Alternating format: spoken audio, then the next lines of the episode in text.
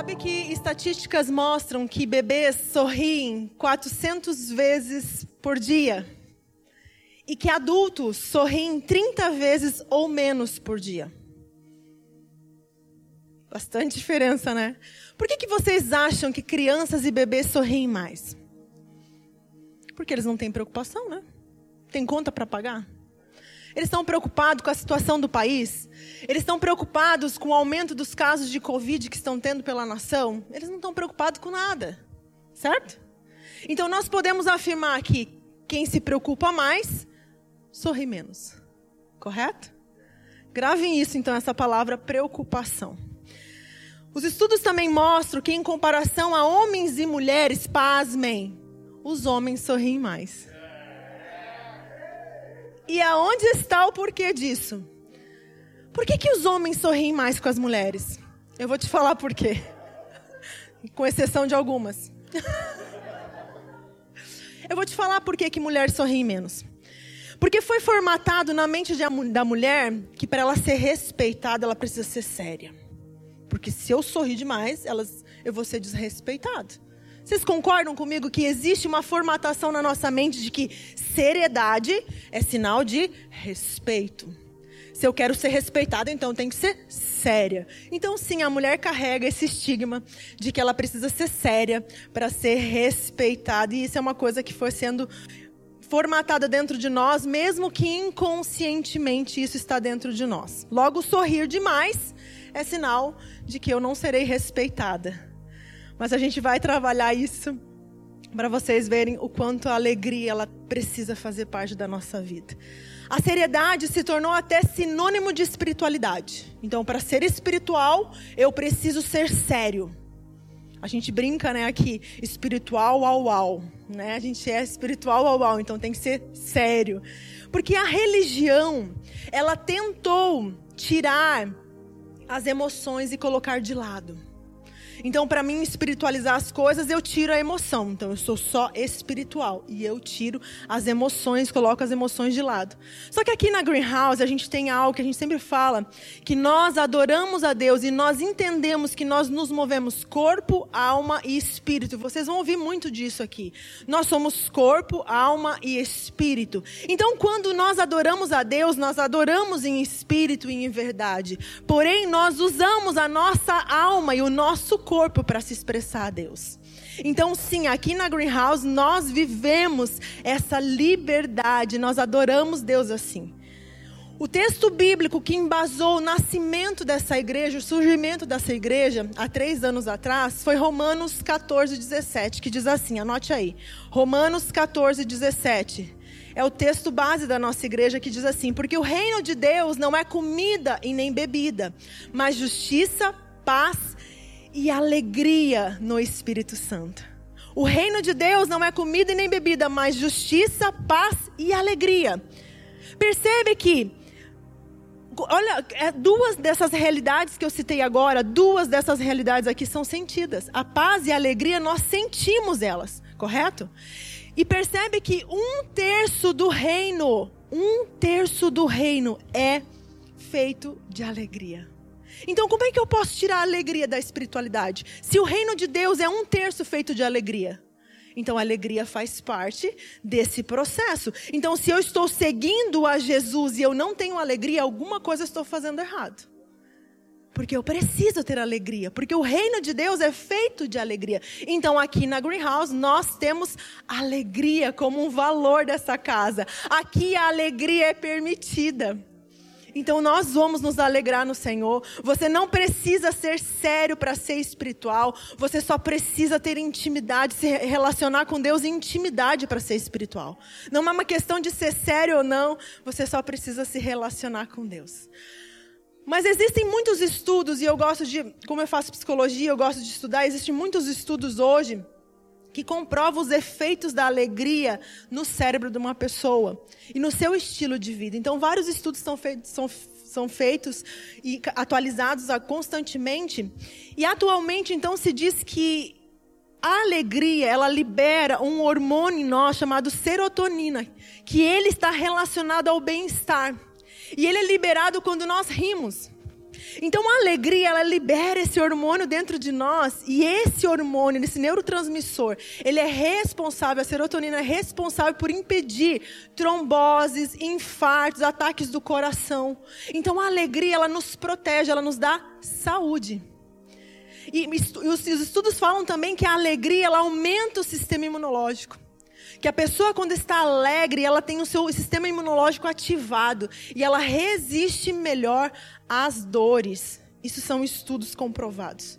Mas um dos estudos que mais me chamou a atenção foi que uh, pessoas pessimistas elas são oito vezes mais propensas a ter a depressão e elas vivem menos, elas têm uma saúde é, prejudicada. Pessoas que são pessimistas, elas são tendenciosas, elas são propensas a terem doenças como depressão, a viverem menos, e isso é um dado muito sério.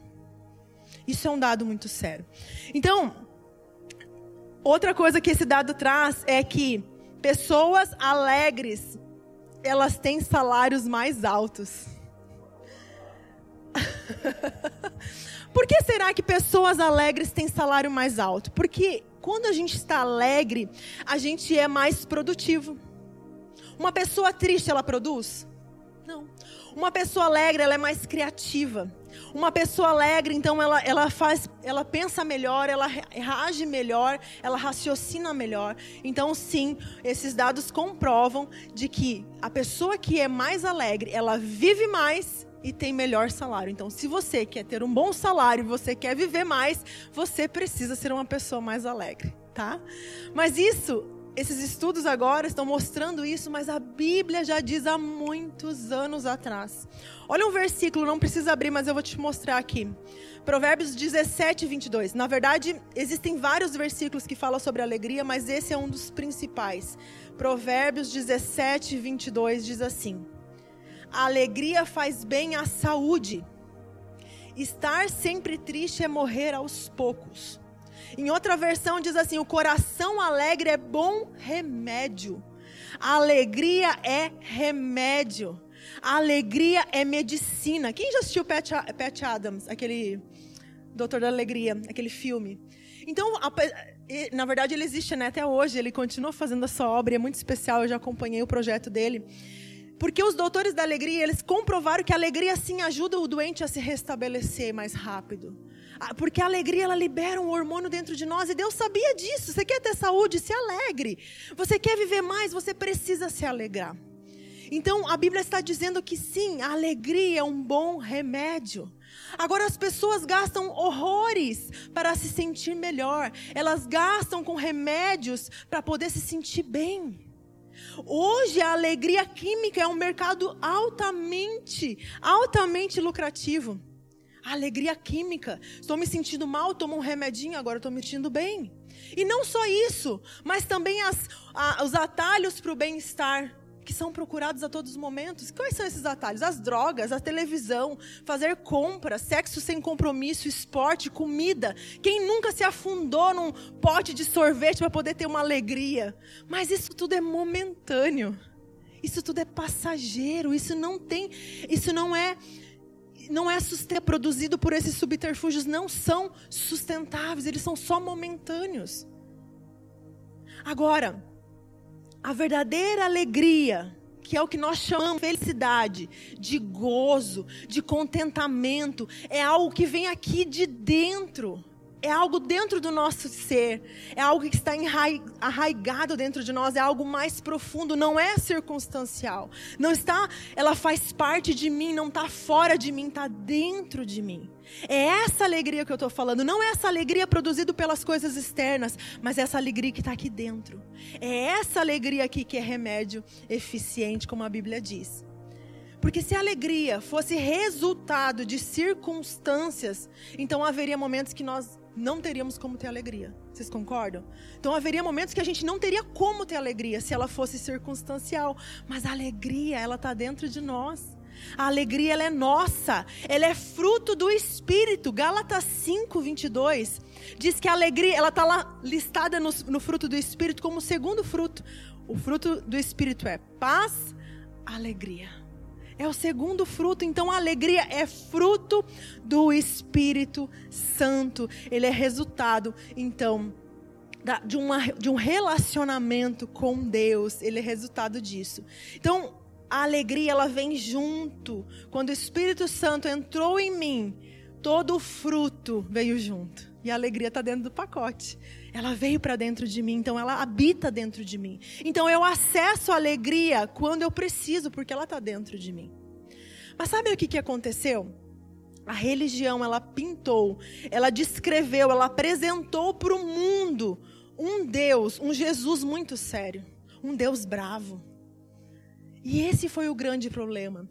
Então, isso vem muito de como a gente imagina Deus. Porque como a gente imagina Deus, é como nós nos relacionamos com Ele. A maneira que você tem de conceito de Deus será a maneira como você vai se relacionar. Agora, será que Deus realmente é esse homem, esse Senhor de barba branca que a gente imagina sentado num trono com cara de bravo, só esperando a gente errar para apontar o dedo na nossa cara ou dizer que nós estamos fazendo errado? Será que Deus é assim? Como é que você imagina Deus? Como é que você consegue imaginar Deus? Quando você vai estudando a Bíblia e você vai lendo os versículos e vai conhecendo mais a Deus, você vai perceber que a alegria, ela faz parte de Deus. Em Salmo 2, diz que Deus está sentado no seu trono e ele ri dos seus inimigos. Você consegue imaginar essa cena, Deus rindo, dando gargalhadas lá no céu? A gente não consegue imaginar, porque pintaram para nós, apresentaram para nós um Deus muito sério. Porque seriedade está é igual à espiritualidade. Então, para ser espiritual, logo eu preciso ser muito sério. E a gente acha então que Deus é assim. Só que no céu, gente, há muita alegria. No céu há muita festa. Lucas 15 fala que há maior alegria no céu quando um pecador que se arrepende do que 99 justos que não precisam de arrependimento. Então a festa no céu, a festa, a alegria. Então o que que alegra o céu? O nosso arrependimento. Quando um pecador se arrepende na terra, começa a festa no céu. Começa uma alegria no céu. Então a festa no céu quando os pecadores se quebrantam na terra. Então a gente tem um preconceito sobre o que é o céu, sobre o que é celestial, sobre quem é Deus. E no céu, gente, há muita alegria. No céu há muita vida, no céu há muita cor. No céu é um lugar. Muitas vezes a gente acha assim: ah, o céu é um lugar chato, é um lugar de descanso. O Michel às vezes brinca, a gente acha que vai para o céu pular a nuvenzinha tocar arpinha lá em cima. Não, no céu tem movimento. No céu tem trabalho tem movimento acontecendo lá, tem festa acontecendo no céu, tem um movimento acontecendo, então o céu é lugar de muita vida. O céu é lugar de muita vida. Sabe o que a Bíblia diz em Apocalipse? Que no céu não haverá choro, não haverá sofrimento, logo no céu tem muita alegria. Tem muita alegria, não tem lágrima lá no céu. Então é um lugar de muita alegria. Então nós precisamos aprender um pouco mais sobre isso. Entender que se nós queremos provar um pouco do céu aqui na terra, que é a oração do Pai Nosso, né? Quando a gente fala do céu invadindo a terra, nós falamos de uma invasão de alegria também. Nós falamos de uma invasão de tudo aquilo que está se movendo no céu e a gente começar a provar aqui na terra, para a vontade de Deus ser feita na terra como é no céu. E como é no céu? No céu, no céu tem festa, no céu tem alegria.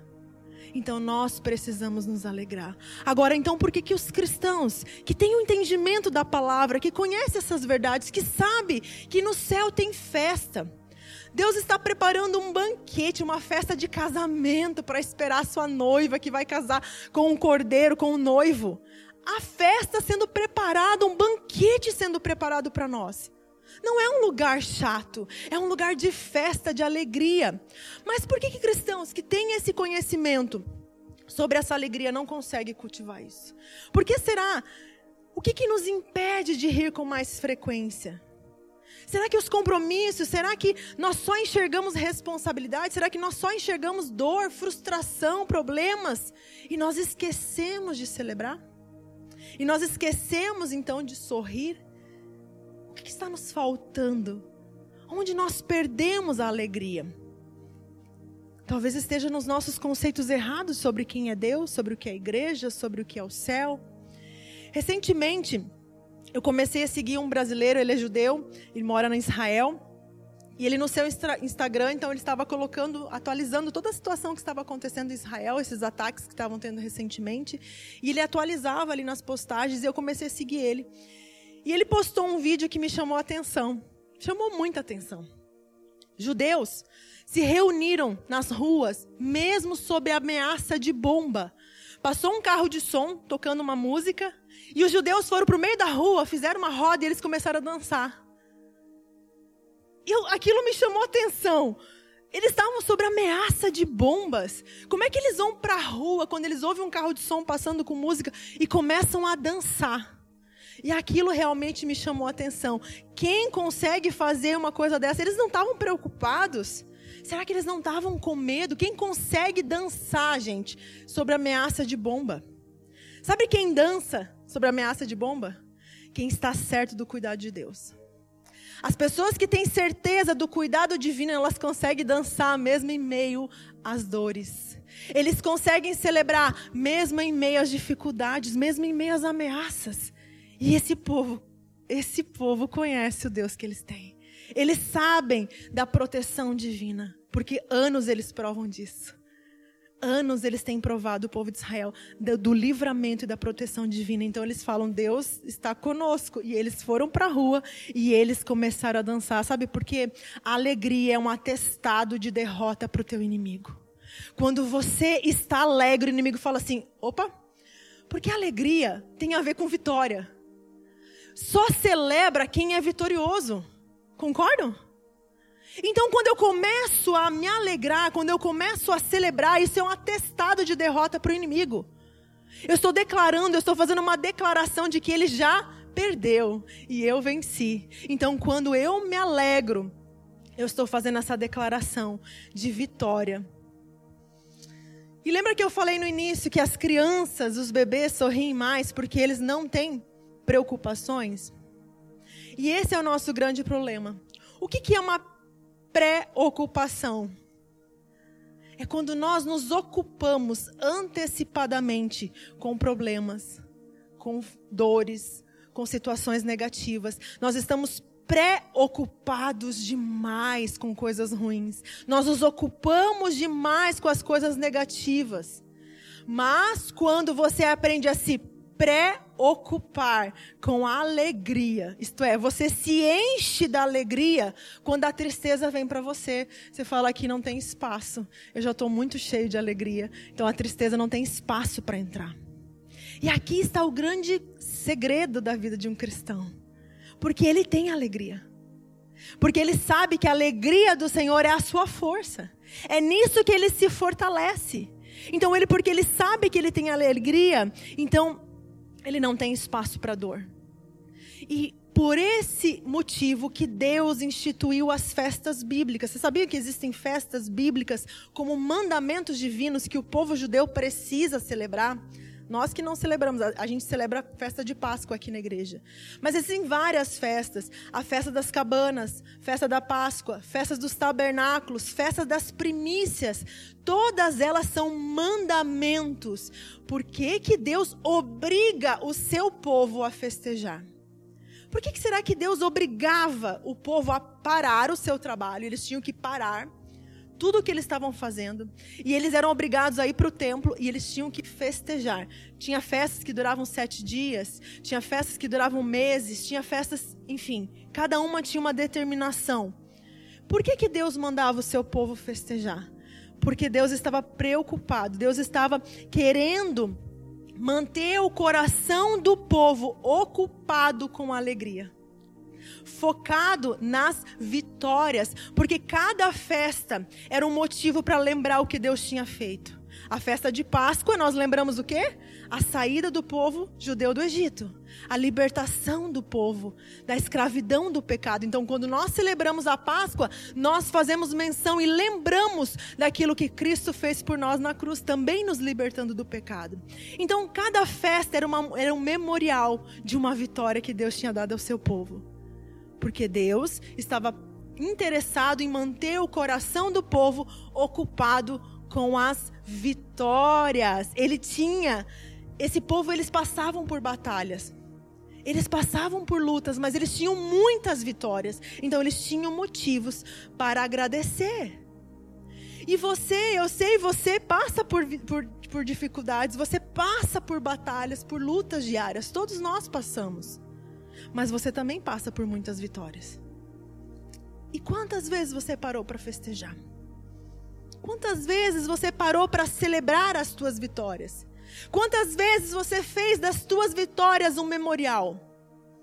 Vem aqui, filho, vem aqui, marido, vem aqui, minha filha, vamos sentar aqui. Hoje nós vamos fazer um jantar especial porque nós vamos comemorar essa vitória da mamãe. Porque a mamãe venceu isso, porque o papai venceu aquilo. Nós não fazemos isso.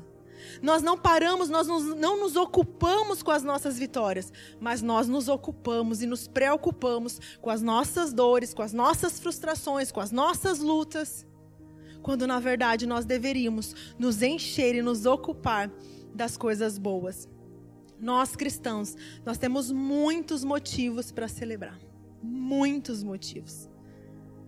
O cristão é o povo que tem mais motivo para celebrar porque ele tem a palavra da verdade. Ele conhece a verdade.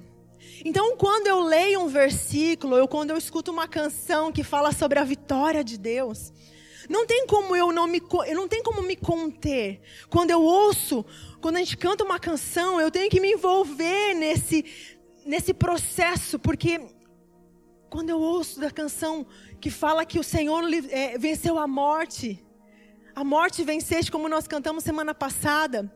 O véu tu rompeste, a tumba vazia agora está. A morte venceste. Quando a gente faz essa declaração, não tem como você não se envolver com isso. Não tem como a sua alma não se envolver com essa mensagem. Quando nós lemos um versículo, quando nós cantamos uma canção. E sabe por que, que eu não me contenho? Porque quando eu era jovem e não conhecia Jesus, eu bebia para poder ter alegria. Eu dançava até virar o dia. Como é que eu vou entregar menos para Deus? Como é que eu posso entregar menos para aquele que fez tudo por mim?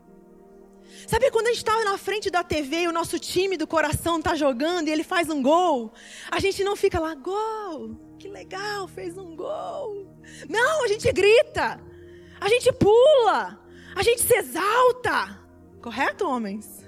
Algumas mulheres também. Eu torço pro Brasil. Quando o Brasil, quando tinha jogo do Brasil, eu era, eu era louca, né? Gritava, fazia bandeirinha, torcia. A gente se expressa. E isso não tem a ver com personalidade. Isso não tem a ver com personalidade. Tem a ver com o impacto da mensagem. Tem a ver com o impacto que aquela mensagem causa em você, seja do teu time, ou seja de um louvor, seja de um versículo que foi lido. Depende do impacto que aquela mensagem vai trazer sobre a tua vida. Você já deve ter ouvido aqui na Greenhouse as pessoas falando: Uau! Yes! Você deve achar estranho, né? Você deve achar estranho por que, que essas pessoas falam essas coisas, né? Porque talvez você nunca tenha ouvido isso. Mas isso é resultado de uma vida que transborda.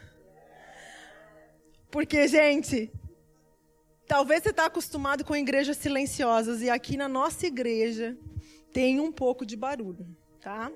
Não é descontrolado, mas tem. Principalmente quando a pastora prega. Porque uma medida. E as, e as discípulas. Porque uma medida de barulho é sinal de vida. Uma medida de barulho é sinal de saúde. Quem tem filho sabe o que eu estou falando. Aonde o ambiente tem criança, gente, tem vida fluindo. É grito, é pulo, é salto. Não é assim?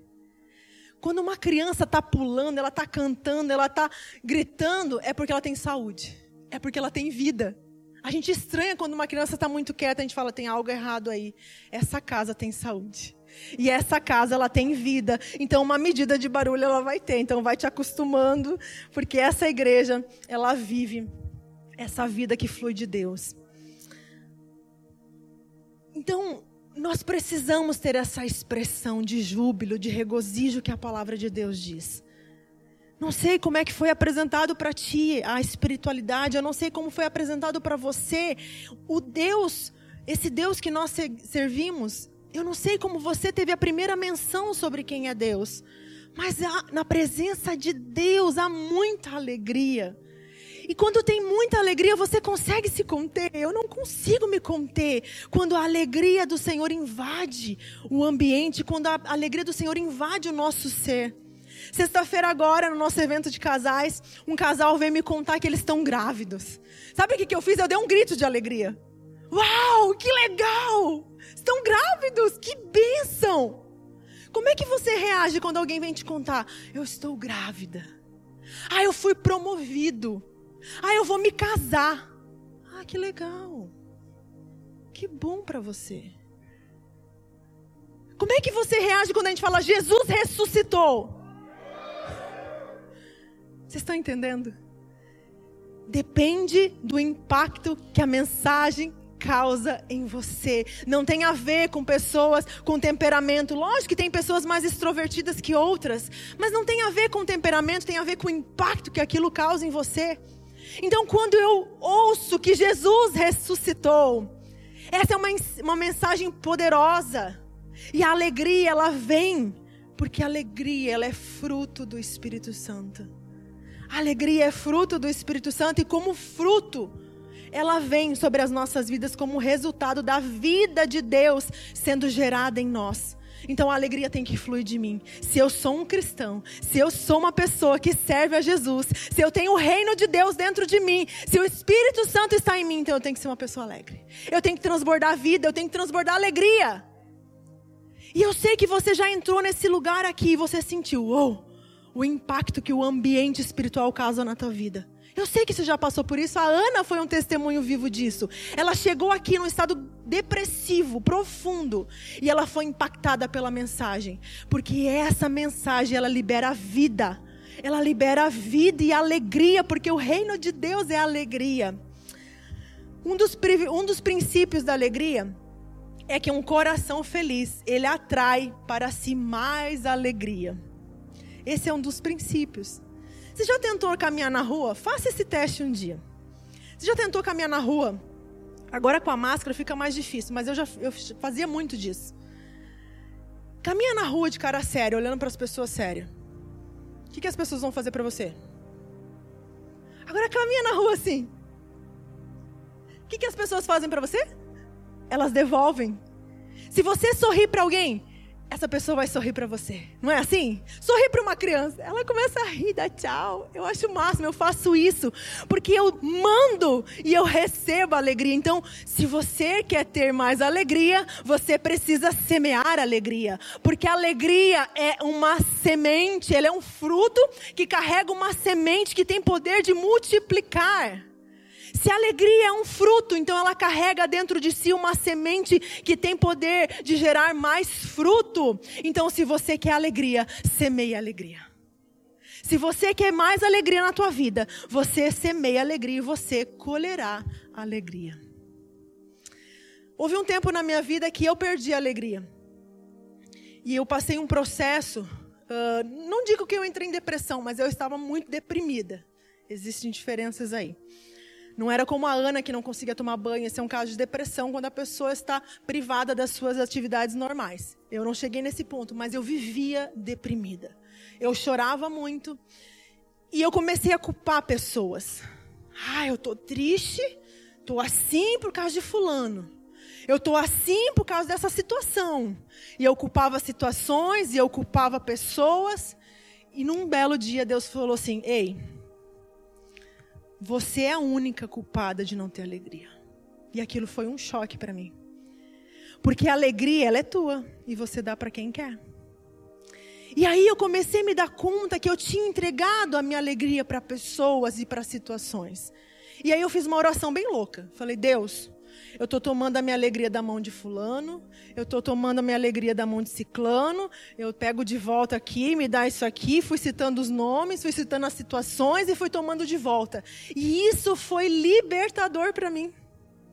E por que, que eu estou contando isso para vocês? Porque eu sei que tem pessoas que entregaram a sua paz, que entregaram a sua alegria na mão de pessoas, estão sendo controladas por situações, estão sendo controladas por pessoas, que perderam o controle das suas emoções e entregou na mão das pessoas. E quando eu faço isso, eu me torno escravo dessas situações ou me torno escravo dessas pessoas.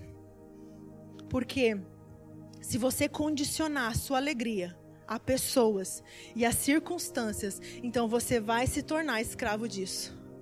Deus, ele precisa ser a tua fonte de alegria. Somente Deus é a nossa fonte de alegria. Somente Ele. Não são pessoas, não são situações, não são coisas, Sabe por que, que não pode ser pessoas, coisas, bens materiais, não pode ser situações que condicionam a nossa alegria? Porque essas coisas mudam. Hoje você tem uma pessoa, amanhã você não tem mais. Hoje você está numa situação, amanhã você não está mais. E se você condiciona a tua alegria a essa pessoa, quando ela não estiver mais, você não tem mais alegria. Quando você não estiver mais nessa situação, você também não vai ter mais alegria. Então você não pode depender de coisas que são que são mutáveis. Você precisa colocar a sua dependência na fonte que não muda, que é Jesus. Ele é a nossa fonte de alegria, ele não muda. Ele não muda e essa fonte é inesgotável. Ela é inesgotável. E uma das coisas que eu aprendi, abra sua Bíblia em Salmo 34, esse eu quero que você abra. Salmo 34.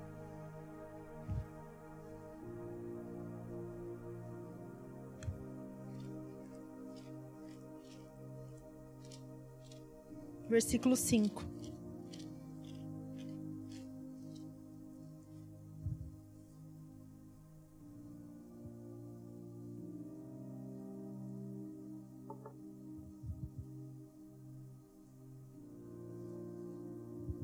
Que foi uma das coisas que eu aprendi sobre a alegria. Salmo 34, versículo 5.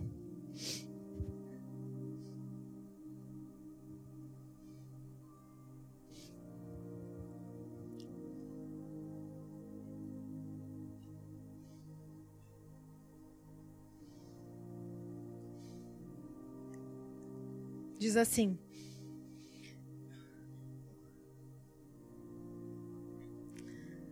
Os que olham para ele estão radiantes de alegria. Seus rostos jamais mostrarão decepção. Os que olham para ele estão radiantes de alegria. Jamais serão decepcionados. Quem olha para Jesus não tem decepção. O problema da nossa tristeza e da nossa decepção é que nós olhamos para pessoas, nós olhamos para situações, mas quando nós aprendemos a olhar para Ele, e quando eu estou triste, quando eu estou decepcionada com pessoas, porque as pessoas vão te decepcionar, eu olho para Ele, e quando eu olho para Ele, eu fico radiante de alegria eu fico radiante de alegria. Desde que eu aprendi a ficar fito os meus olhos no Senhor. Porque se você já teve a experiência de ter uma visão com o Senhor Jesus, para mim todas as vezes ele está sorrindo. Quem já viu Jesus aqui na igreja, teve um, um momento de ter uma visão sobre Jesus, ele sempre está sorrindo. Ele sempre tem um olhar de ternura para você. E isso faz com que o meu coração se enche de alegria. Porque olha o que diz lá em Salmo 16, não precisa abrir. Salmo 16, ou volta lá a tua Bíblia, já que ela está aberta, rapidinho, volta lá. Salmo 16. E grifa aí, porque eu acho que é bem importante você lembrar desse versículo. Salmo 16, 11.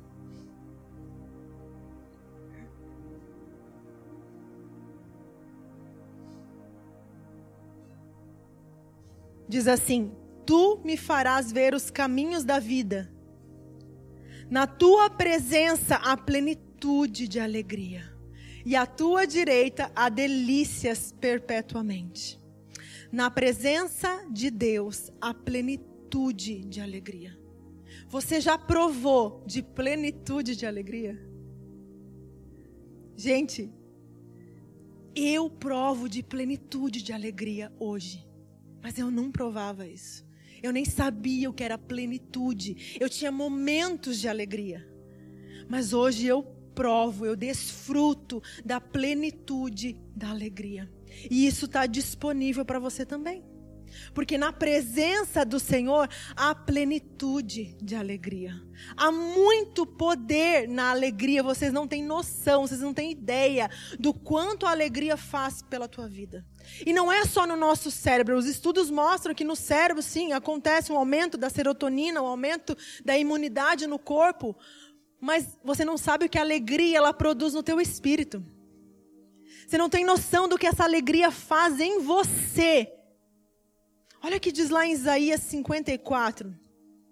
Só vai mais um pouquinho para frente na tua Bíblia. Isaías 54.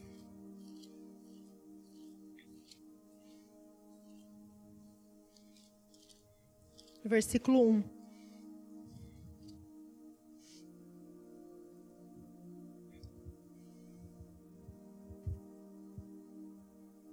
Isaías 54, no versículo 1.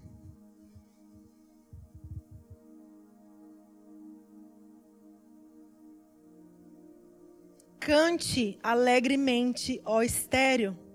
Você que nunca teve um filho, irrompa em canto. Grite de alegria, você que nunca esteve em trabalho de parto. Porque mais são os filhos da mulher abandonada do que aquela que tem marido, diz o Senhor. Note que esse versículo está mostrando para nós que a alegria não é um sentimento. Porque qual é o sentimento de uma mulher estéril? É tristeza. Ela não pode ter filhos. É tristeza. Então, como que ela pode cantar de alegria? Sabe por que ela canta de alegria? Sabe o que esse versículo está nos mostrando? Que a alegria é um ato de fé. A alegria é um ato profético. Eu faço uma declaração sobre algo que eu quero viver. Por isso a estéreo, ela pode começar a cantar de alegria. Ela pode cantar, ela consegue cantar, porque na verdade ela está fazendo um ato profético antecipando a sua vitória. Porque a alegria é um posicionamento no espírito é um posicionamento no teu espírito que te coloca num lugar que te habilita a receber das bênçãos de Deus. Eu vou repetir. A alegria é um posicionamento no espírito que te coloca num lugar que vai te habilitar para receber das bênçãos e das vitórias de Deus. Então, logo quando eu me alegro, eu estou antecipando a minha alegria. Então, sim, a estéreo pode cantar, o triste ele pode cantar, porque ele está fazendo uma declaração profética de que a vitória está vindo. E esse é o segredo que nós precisamos aprender a viver. E mais um versículo, Salmo 45. Volte agora mais os livros. Salmo 45, no versículo 7.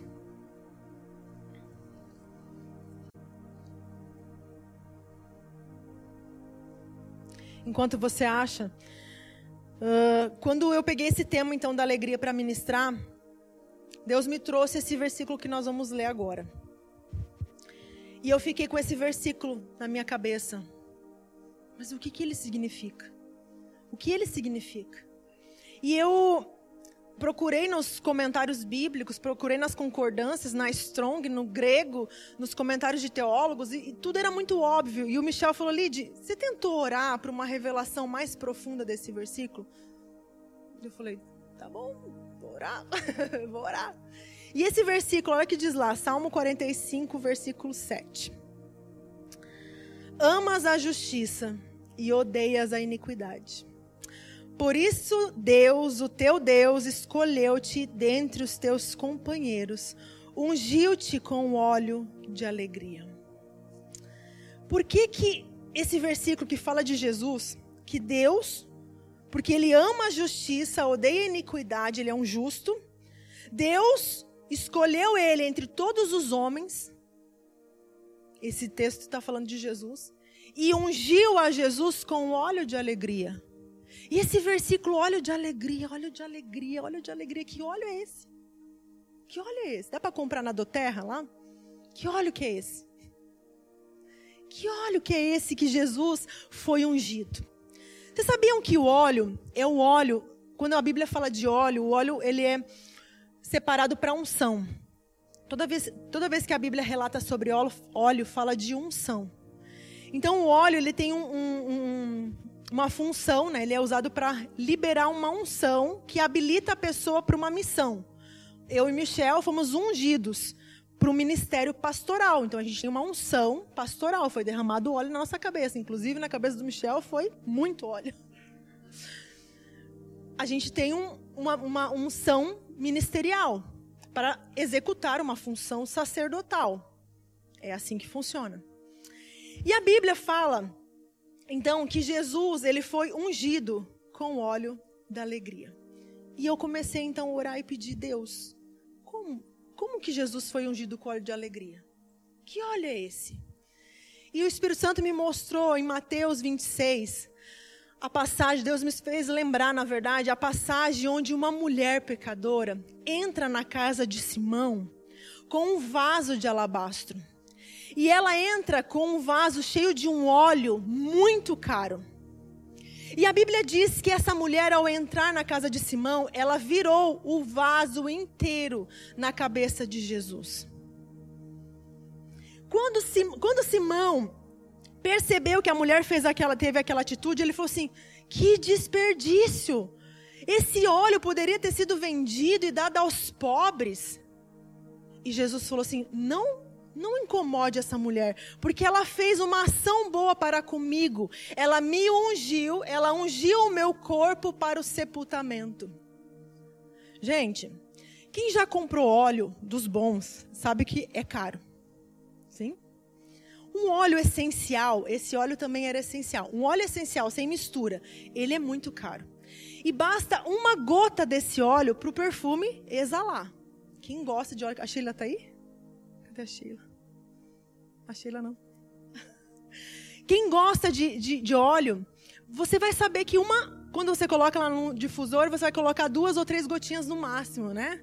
E esse aroma, essa fragrância, ela vai exalar, não precisa muito. Mas essa mulher, a Bíblia relata, que ela derramou um vaso inteiro na cabeça de Jesus. Então, por mais que ele tomasse banho, aquele cheiro ia estar tá lá. Ficou impregnado em Jesus, ficou impregnado no cabelo dele.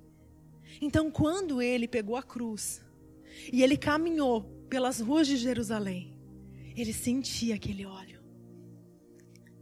Quando ele foi crucificado na cruz, embora tivesse cheiro de sangue, ele sentiu o cheiro daquele óleo. Sabe que óleo era esse? O óleo da alegria. Então, quando ele estava diante da cruz, ele tinha em memória a alegria. Sabe onde está escrito isso? Em Hebreus 12, que diz assim: pela alegria que lhe foi proposta, suportou a cruz. Pela alegria que lhe foi proposta, suportou a cruz. Então ele foi ungido com óleo de alegria. E o que que alegria tem a ver com a morte? O que que alegria tem a ver com o momento mais difícil de Jesus? Sabe o que que tem a ver? Porque a alegria, ela te capacita a passar pelos momentos difíceis da tua vida. A alegria, ela vai te habilitar para você enfrentar o que você tiver que enfrentar. A Bíblia diz que por amor a ti somos entregues à morte todos os dias. Você enfrenta, você mata um leão todo dia, você enfrenta as tuas lutas, mas a alegria, a alegria é aquilo que te capacita. Então, se você estiver encharcado da alegria, como Jesus estava na cruz, ele estava encharcado por aquele óleo. Se você estiver absorvido pela alegria dele, você vai suportar, você vai superar as tuas dores, as tuas batalhas, as tuas dificuldades. Sabe por quê? Porque a Bíblia diz que o choro dura uma noite, mas a alegria ela vem pela manhã. A Bíblia diz que aqueles que semeiam com lágrima colherão com gritos, com júbilo. Então a alegria, ela vai te capacitar para que você enfrente as suas batalhas. É a alegria que nos dá força. Neemias 8:10 o, o Renan leu para nós. A alegria do Senhor é a nossa força. Você não é mais forte do que, do que você é alegre. Se você quer ser mais forte, você precisa ser mais alegre. Porque a alegria, ela te capacita. A alegria, ela te fortalece. Eu queria chamar o louvor. Abra sua Bíblia em Isaías 61.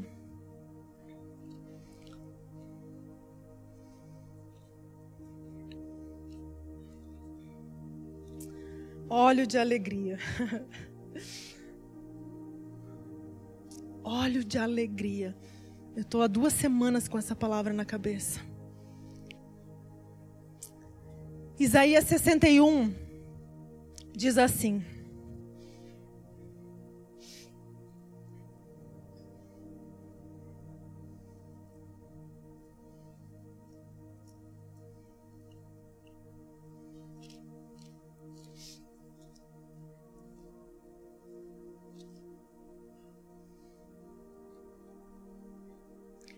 O Espírito do soberano Senhor está sobre mim, porque o Senhor ungiu-me para levar boas notícias aos pobres.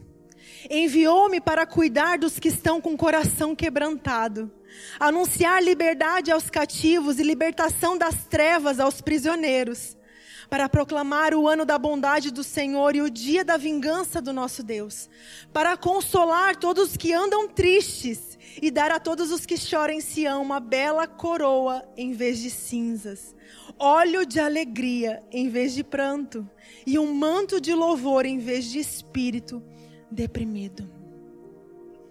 A unção que o Senhor nos unge e a unção que o Senhor me ungiu é para liberar da unção do óleo da alegria. E esse versículo aqui nos mostra que é preciso haver uma troca. Óleo de alegria em vez de, em vez de pranto, coroa em vez de cinza, manto de louvor em vez de espírito angustiado, em vez de, está falando de uma troca. É preciso fazer uma troca. E trocar é você entregar algo e receber outra coisa de volta. Sabe o que esse versículo está falando? Entrega o teu luto para mim e eu vou te dar alegria. Entrega a tua tristeza para mim, a tua depressão para mim e eu vou te dar alegria. Entrega para mim a tua tristeza, essas vestes de lamento, e eu vou te dar alegria. Eu vou te coroar com alegria, eu vou te ungir com óleo de alegria, e essa unção vai te impregnar, e por onde você for, você vai carregar essa alegria, porque ela transborda de você.